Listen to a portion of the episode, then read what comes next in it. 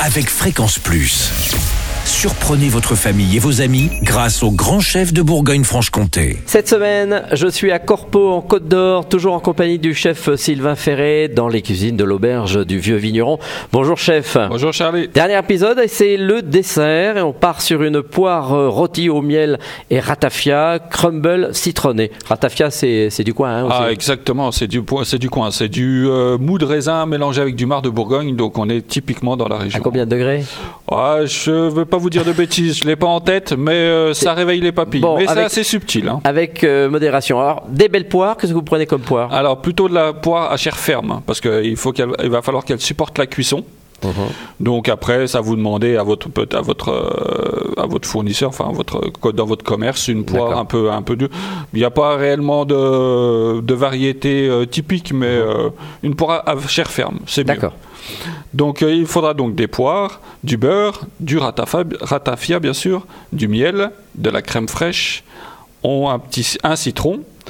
Pour faire le crumble, il nous faudra 150 g de farine, 125 g de beurre pommade, 125 g de sucre en poudre, un citron pour, faire, pour prendre les zestes et une gousse de vanille si on veut pour ajouter des petits grains de vanille dedans. Ah oui, d'accord. Voilà.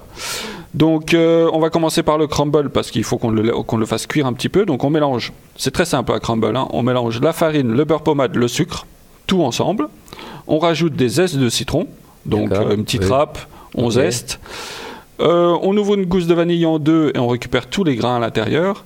Donc, on mélange tout ça à la main. C'est mieux Oui. pour que ça fasse un, Un vrai crumble. voilà, un vrai crumble, un vrai mélange bien homogène. Et on passe ça au four à 150 degrés jusqu'à que ça dort tranquillement, euh, une dizaine de minutes à peu près, D'accord. pas plus. Ensuite, à côté, donc on prendra une belle poire, on va l'éplucher, la citronner. Ensuite, dans une poêle La avec citronné, vous lui mettez du citron dessus voilà, ça, ça évite qu'elle noircisse et du coup ça va nous apporter un petit peu de fraîcheur aussi, un peu de citron dans la cuit, dans, la, dans, dans le goût de la poire après. Donc on prend une, euh, une poêle, euh, on met du beurre. Une fois qu'il est noisette, on plonge la poire dedans. On la fait colorer de tous les côtés possibles. hein. On va pas dire quatre côtés parce que c'est quand même c'est pas un carré.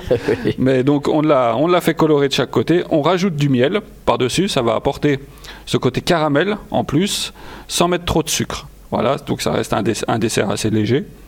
Une fois que la poire est bien caramélisée, on va la finir au four. Donc pareil, 150 degrés, une petite quinzaine de minutes, jusqu'à qu'elle soit fondante, mais pas trop cuite. D'accord. Voilà. À côté, on va récupérer du coup la poêle de cuisson qu'on a utilisée pour la poire. Mhm. On va enlever tout le beurre, le- l'excédent de beurre. On va la déglacer au ratafia, donc ça va flamber. Ah bah oui. Voilà. Une fois qu'on a, on peut mettre, euh, allez, trois bons bouchons de ratafia. Faut que ça sente quand même. On hein. va le sentir là au Voilà. moins. Trois bons bouchons de ratafia.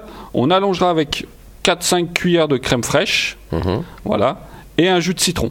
Très bien. Voilà, donc tout ça on mélange. Donc là on aura la sauce, la poire sera cuite et on aura le crumble qu'on éparpillera un peu autour de la poire pour euh, apporter un petit côté croustillant et un peu de, de gourmandise au, au dessert. On a l'eau à la bouche, c'est cas de le dire. Merci euh, Sylvain Ferré de nous avoir accueillis euh, tout au long de cette semaine. Je vous en cette prie. auberge ici à Corpeau, euh, elle, elle a une histoire cette auberge chez, depuis ah très oui, longtemps. oui, elle appartenait à- au papa de Monsieur Fagot, Mhm. qui avait à la base une petite salle, une cheminée, et il faisait quelques grillades, des omelettes comme ça à la cheminée.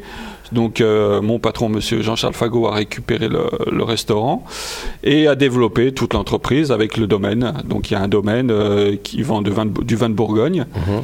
Et donc euh, voilà, on reste une, une auberge rustique euh, avec une grosse Et cheminée. tout ce qu'on a présenté cette semaine, c'est des choses qu'on retrouve à votre carte. Alors Et- pas toujours, mais c'est des choses qu'on fait Mhm. qu'on enlève, qu'on remet. Ouais, c'est peu- saisonnier, Voilà, ce qu'il y a. ex- exactement. On a surtout une grosse cheminée où on grille aussi toutes nos viandes. Ah oui. Donc euh, côte de bœuf, rognons de veau. euh, Ah, vous faites ça. aussi tout ce qui est tripaille. euh, ah, on fait des rognons de veau et des riz de veau. Ouais, on est assez. euh, Ah, c'est, ça assez devient rare. on va- On va dire entre, entre guillemets un peu réputé pour ça aussi. D'accord. Donc oui, oui, on, on travaille des, vraiment une cuisine bourguignonne. Merci Sylvain Ferré de nous avoir donc accompagnés ici à Corpeau, à l'auberge du Vieux Vigneron. Vous pouvez gagner chacun eh bien, un menu pour deux personnes. Alors vous avez un mot à faire, c'est papille par SMS dès maintenant au 7 14 15. Papille au 7 14 15. Alors bonne chance à tous.